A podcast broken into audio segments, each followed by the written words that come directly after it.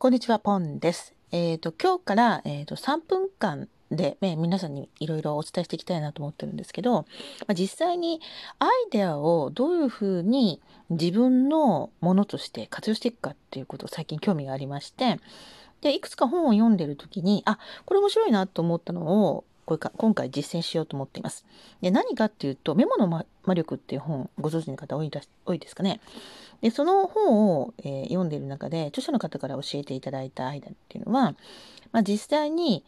事実を聞いて、で、そこ、まあ、インプットした内容を、そこから、まあ、要素を引き出すですね。まあ、抽象化っていう言葉を使ったと思うんですけど、そこから要素を引っ張って、それをじゃあ自分でどうやって作っていくのかっていう、転用っていう言葉を使われたと思うんですけど、自分のものにしていくかっていうことをメモを通して、まあ、メモというかアイデアの発想として頭の整理にそのメモを使っているっていう私の解釈なんですけど、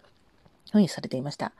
で、それがすごく面白いなと思ったんですね。で、えー具体的には、えーと、ノートを見開きで使って、左のページと右のページができるので、左側のページに日付とファクト、まあ、事実、まあ、実際にインプットしたことを書いていくんですよね。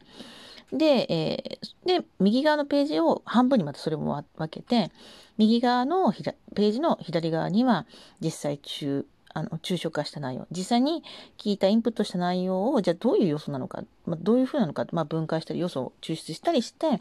でそれをじゃあ右側の一番右側最後のところですね残ってるところにでどういうふうにそのあの内容を自分に生かしていくのか自分のビジネスに生かしていくのかっていう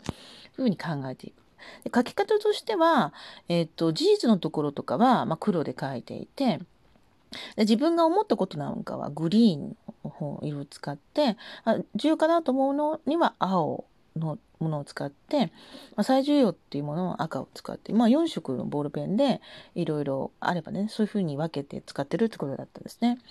あこれ結構面白いかもしれないと思っていてでまあこう、まあ、今週ちょっとやってみようかなと思っていろいろやってます。